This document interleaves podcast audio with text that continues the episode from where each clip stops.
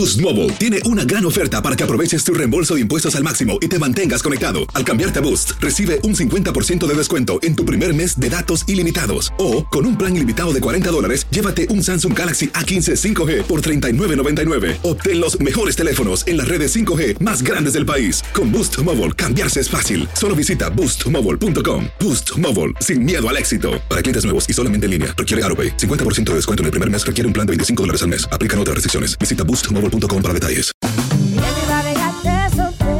Corran la voz, porque la venta para amigos y familiares de JCPenney está de vuelta. Y esta semana tenemos un cupón de 30% extra para que prepares a tu familia y hogar esta Pascua. Estos son ahorros adicionales por encima de nuestros precios bajos. Además, comparte el cupón con quien tú quieras, porque siempre es mejor cuando ahorramos juntos. JCPenney, tallas y estilos para todos.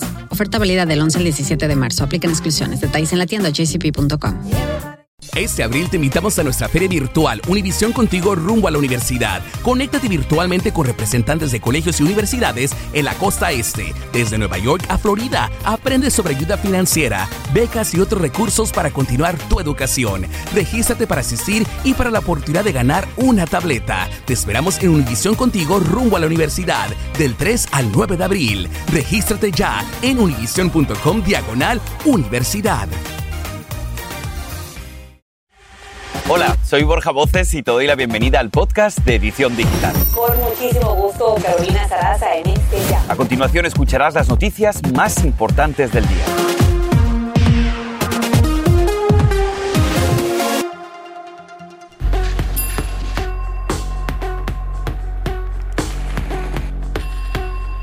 Vamos con otras noticias que acaparan titulares el día de hoy con lo que debes saber a esta hora. Y qué bueno que empezamos con buenas noticias.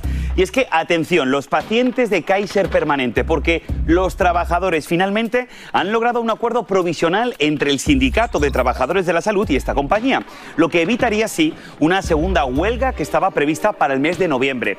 Pero el sindicato ha declarado que están muy contentos con este acuerdo temporal. Vamos a hablar de política. En el Congreso hay tremenda revolución y es que los republicanos, una vez más, caen en crisis luego de que su candidato a presidir la Cámara de Representantes anunciara su decisión de renunciar. Te hablo de él, te hablo de Steve Scalise. Anunció su retiro de la contienda luego de que no lograra la cantidad de votos necesaria para su elección tras la destitución del anterior presidente congresional Kevin McCarthy. Por otra parte, un gran jurado federal hace una nueva acusación al senador demócrata por Nueva Jersey. ¿Lo están viendo? Bob Menéndez. Esta vez, el senador está enfrentando cargos por aceptar sobornos y conspirar, y esto es lo nuevo, para actuar como agente de otro país. Según el informe judicial, la acusación asegura que Menéndez proporcionó información confidencial del gobierno de los Estados Unidos y tomó otras medidas que ayudaron secretamente a Egipto.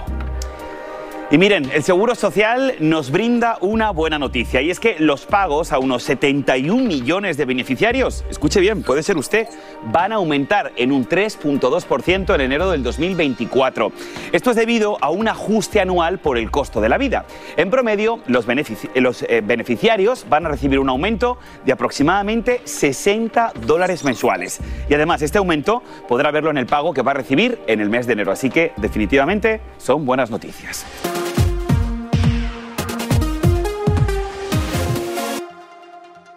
Estados Unidos amanece hoy en alerta. Los departamentos de policía de todo el país han reforzado su vigilancia. Y esto es más que evidente, por ejemplo, en Washington, D.C., en la capital. Pero no solamente allí. Escuche bien porque edificios federales, estatales, escuelas y sinagogas a lo largo y ancho de nuestro país. Y es que se teme que se puedan producir actos de violencia en algunos de esos lugares. De hecho, no sé si ustedes tienen familiares cercanos, pero muchas familias hoy en el país han decidido no llevar a sus hijos a la escuela por temor a posibles atentados. ¿Qué tal? Muy buenas tardes. A esta hora, si usted no tiene credencial para venir al Capitolio, simplemente no lo van a dejar entrar como medida de precaución por el llamado que ha hecho Hamas a un día de ira. Quiero mostrarles cómo la policía continúa pues cerrando totalmente todas las entradas hacia el edificio que alberga ambas cámaras en el Congreso y lo han hecho también colocando estas cercas de acero rodeando totalmente el edificio del Congreso de los Estados Unidos. La policía asegura que está trabajando constantemente con agencias federales como el FBI, el Departamento de Seguridad Nacional, para garantizar la seguridad de todas las personas que trabajan en el edificio del Congreso de los Estados Unidos. Pero no solamente aquí se ha aumentado la seguridad. Por ejemplo, en ciudades como Nueva York, los policías se les canceló las vacaciones y están trabajando hasta 12 horas al día para garantizar la seguridad.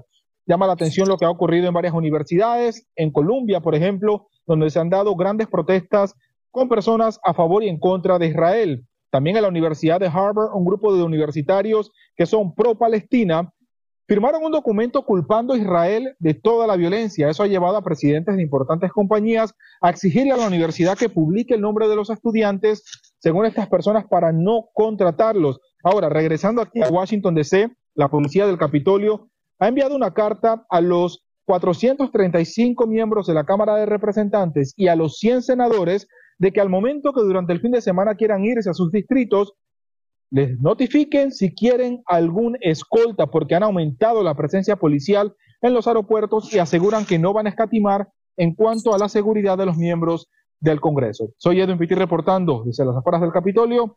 Vuelvo con ustedes al estudio. Pues muchísimas gracias, Edwin. Hay que decir que hasta el momento no se ha reportado ningún tipo de incidente violento aquí en nuestro país, así que esperemos que sea así. Por otra parte, el gobierno de Israel hizo público un video sobre el intenso operativo por parte del ejército israelí en una base militar tomada por el grupo Hamas cerca de la frontera de Gaza y que culminó, escuche esto porque es una buena noticia, culminó el rescate de 250 rehenes. Estamos viendo precisamente esas imágenes y es que todo quedó grabado en video por una cámara corporal de uno de sus soldados de la unidad Shayet 13. Cerca de 60 terroristas fueron abatidos en este operativo y se logró retomar el control de la base militar de Sufa. En este séptimo día de conflicto nos vamos hasta allá y nos conectamos en vivo con Jorge Ramos desde Tel Aviv con la última información. Jorge, Sé que más temprano estuviste en una zona de Israel que acababa de ser atacada por misiles de Hamas y que tuviste algún percance de seguridad. Cuéntanos qué ocurrió y qué es lo que te encontraste. ¿Qué viste, Jorge? Buenas tardes. Bueno, lo que pasa es que en este día de la ira, Borja, el grupo Hamas estuvo lanzando cohetes desde la franja de Gaza al sur hacia el territorio de Israel. Y nosotros en la mañana estuvimos manejando hacia el sur. Estamos en Tel Aviv en estos momentos estábamos manejando hacia Ashkelon y, de pronto llevamos cerca de media hora en la carretera. Cuando vimos eh, yo calculo que entre 10 y 15 cohetes de Hamas y de pronto la llamada cúpula de hierro o este domo de hierro que en realidad es un es una cúpula transparente que es un sistema de defensa del gobierno de Israel con tecnología de los Estados Unidos. Cada vez que llegaba uno de los misiles de Hamas, era destruido por sus fuerzas antiaéreas. Y así estuvimos viendo dos, tres, cuatro, cerca de 15 cohetes que quedaron destruidos eh, frente a nuestros ojos. Eh, eh, y además la, experiencia es fuerte, Borja, no únicamente porque sientes que estás en la mitad de, un ataque, sino porque por, el sonido muy muy poderoso y luego hay una especie de succión del aire cuando explotan todas estas bombas. Casi todas las bombas, eh, jamás dice que lanzaron 150, casi todas las bombas fueron destruidas, pero algunas sí cayeron. Llegamos cerca del lugar donde eh, había quedado una de estas bombas. Afortunadamente no hubo percances, pero, pero la experiencia que vivimos, que vivimos los periodistas aquí todo el tiempo, hoy hemos tenido tres o cuatro alarmas, es la que viven todos los días los ciudadanos de Israel. Hay que decir también, y es muy importante, que, que hay bombardeos también en la franja de Gaza y que hay en estos momentos cerca de 340 mil personas en Gaza que se encuentran desplazadas. Así que así es como hemos vivido este día, Borja. Jorge, y lo peor es que todo apunta o todo parece a que este conflicto se va a recrudecer. De hecho, hay que recordar que el ejército de Israel ha ordenado a toda la población del norte de Gaza desplazarse a la mitad del sur del territorio en 24 horas. Yo creo que esto está claro, Jorge. Imaginamos que este anuncio, la operación terrestre a la franja de Gaza es inminente, ¿no es así? ¿Qué información tenemos? Claro, pero Claro, esta movilización es prácticamente imposible. Naciones Unidas ha dicho públicamente que, que movilizar a un millón de personas del norte de la franja de Gaza hacia el sur, eso que no se puede realizar. Déjame darte un ejemplo. Es como si tuviéramos toda la ciudad de Austin, Texas, o toda la ciudad de Jacksonville en la Florida, toda, absolutamente toda, sin carros, movilizada de un lado a otro en menos de 24 horas. Esto es prácticamente imposible. Lo que sí es que nos da señales, Borja, de la posibilidad de una invasión terrestre. Hay 300.000 reservistas del ejército israelí que se encuentran en esa zona, hay tanques de guerra y es posible que, lo que se esté planeando es un ataque terrestre, una incursión terrestre de territorio israelí hacia el norte de la franja de Gaza para evitar que continúen los ataques con bombardeos y con cohetes por parte del grupo Hamas. Me parece que, que las próximas horas, los próximos días van a ser muy difíciles. Si estamos hablando ya de miles de muertos en ambos lados, eh, seguramente las cifras de muertos van a aumentar porque lo que viene, me parece, es, es decir, si hay una invasión terrestre, las cosas pueden ponerse real, realmente muy mal. Terrible, Jorge, y lo peor es que ya han confirmado que ni el grupo terrorista jamás ni tampoco Israel está utilizando esos corredores humanitarios, así que definitivamente nos espera lo peor de la guerra. Jorge, cuídate mucho, muchísimas gracias, más adelante volvemos contigo, te mandamos un fuerte abrazo desde aquí, desde Miami. Este es el podcast de Edición Digital, con noticias sobre política, inmigración, dinero, salud y mucho más.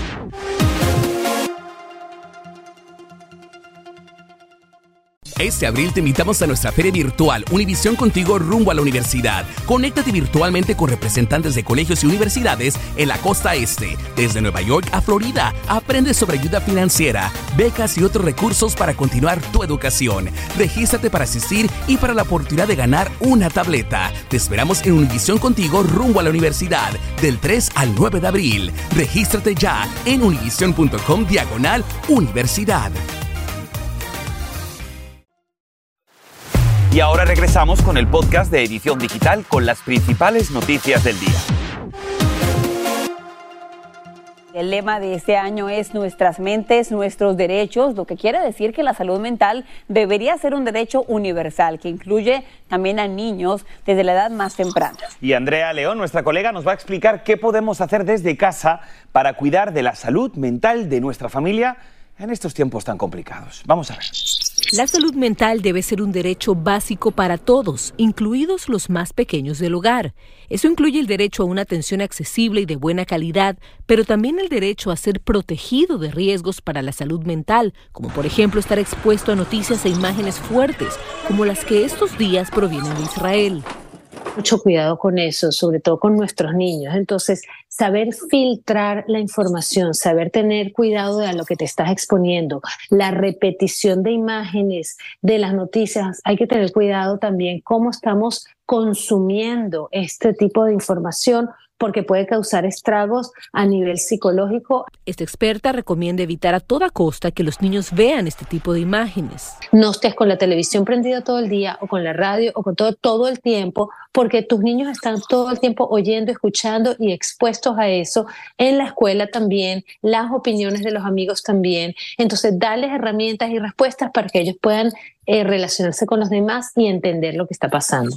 Esas herramientas incluyen hablar con ellos con la verdad, pero siempre de acuerdo a su edad y la capacidad que tienen para entender. Y es muy importante que se den cuenta lo que está pasando. Es una oportunidad maravillosa para dar eh, enseñanzas de valores, de creencias, de principios, donde la violencia no es, no es la solución, donde responder con agresión, con irrespeto, con falta de tolerancia, no es la manera de relacionarse entre los seres humanos. La experta agrega que además en estos días debemos estar muy pendientes de lo que nuestros hijos ven en las redes sociales e incluso limitar su acceso a ellas, ya que allí es donde más se exponen a información alarmista o sacada de contexto y muchas veces no tenemos control sobre ello. Chicos, regreso con ustedes. Creo que hoy en día, Andreita, es bastante complicado, ¿no? Evitar que nuestros hijos vean esas imágenes, pero como decía la psicóloga, de alguna forma u otra, explicarles y siempre con la verdad. Excelentes recomendaciones, gracias. Son muy buenas, por supuesto que sí. Gracias, Andrea.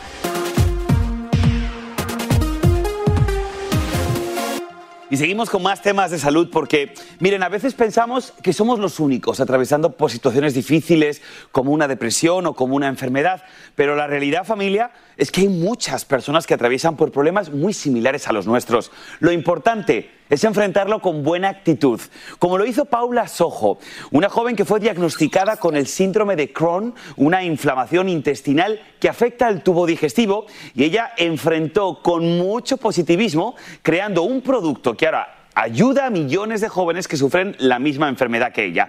Y precisamente Paula se une con nosotros aquí en la edición digital. Paula, me da muchísimo gusto tenerte. Felicidades por esta gran obra que sé que está ayudando a muchos jóvenes. Lo primero y más importante, cuéntame un poquito cómo fuiste diagnosticada con el síndrome de Crohn e imagino que debió ser un golpe duro para ti siendo tan joven, ¿no? Cuéntame un poquito más. Sí, pues a mí me diagnosticaron cuando yo tenía 18 años, eso fue en el 2021.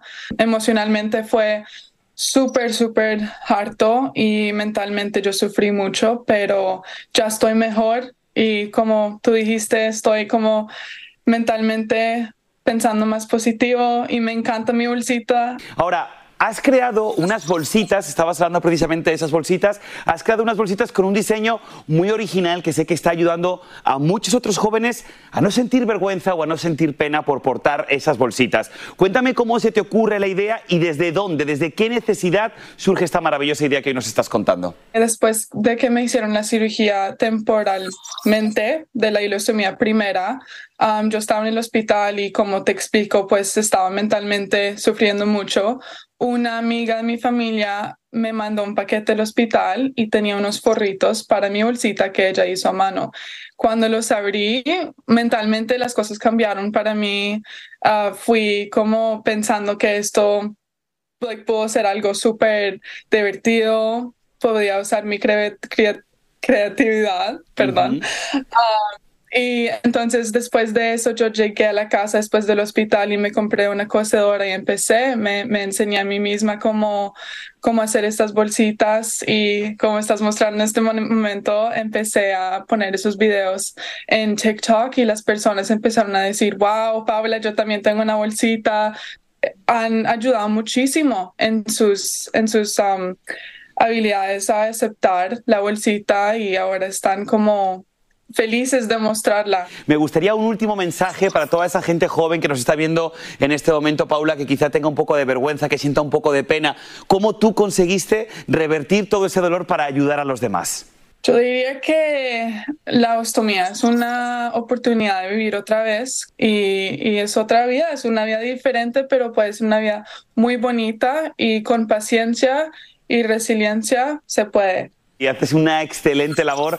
Así que, Paula, te agradezco muchísimo que hayas estado con nosotros imprimiendo este positivismo, esta sonrisa tan bonita que tienes y que ilumina la pantalla de la edición digital. Así que, de verdad, felicidades por tu gran labor, que sigan los éxitos y, sobre todo, gracias por ayudar a inspirar a las nuevas generaciones. Te mando un abrazo, Paula. Muchas gracias, lo mismo. Gracias, querida. Muchas gracias. gracias.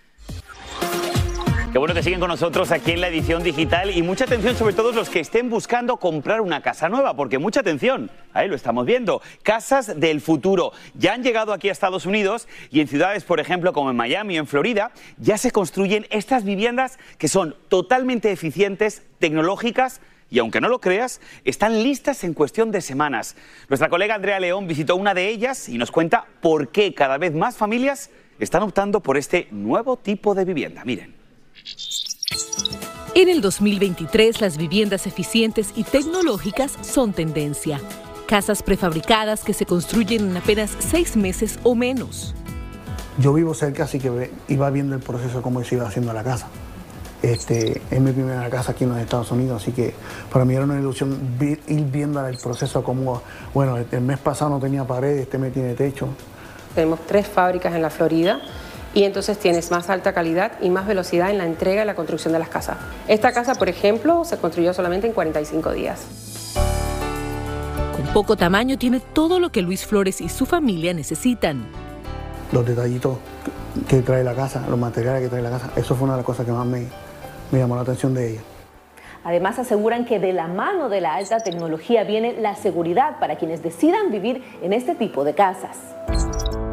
La empresa Onyx Homes dice que sus propiedades pueden resistir huracanes de categoría 5.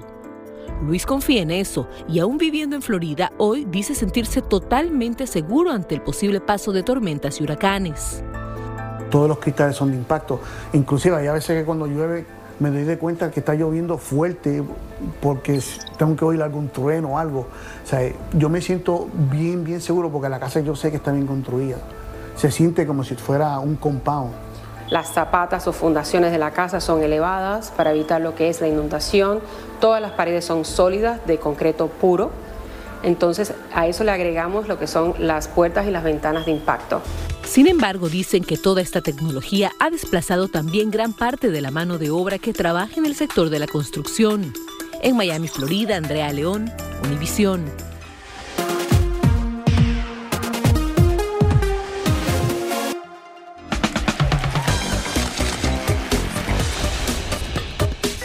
Dicen que el mundo va a ojalá que sea pronto.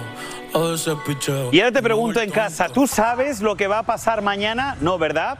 Lo único que sí sabemos es que el más reciente disco del conejo malo Bad Bunny, titulado Nadie sabe lo que va a pasar mañana, ya se puede reproducir en las plataformas digitales. Son 22 canciones, sí, ha escuchado bien, 22 temas con una duración de una hora y 21 minutos de música.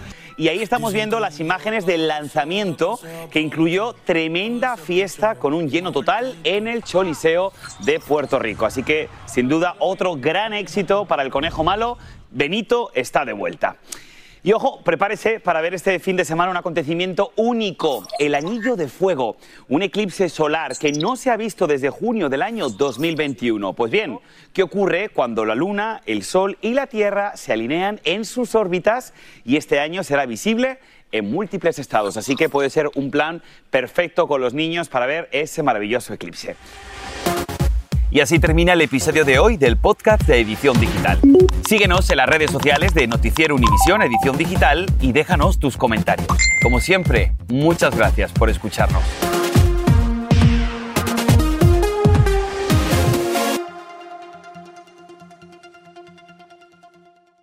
Este abril te invitamos a nuestra feria virtual Univisión Contigo rumbo a la universidad. Conéctate virtualmente con representantes de colegios y universidades en la costa este, desde Nueva York a Florida. Aprende sobre ayuda financiera, becas y otros recursos para continuar tu educación. Regístrate para asistir y para la oportunidad de ganar una tableta. Te esperamos en Univisión Contigo rumbo a la universidad del 3 al 9 de abril. Regístrate ya en univision.com diagonal universidad.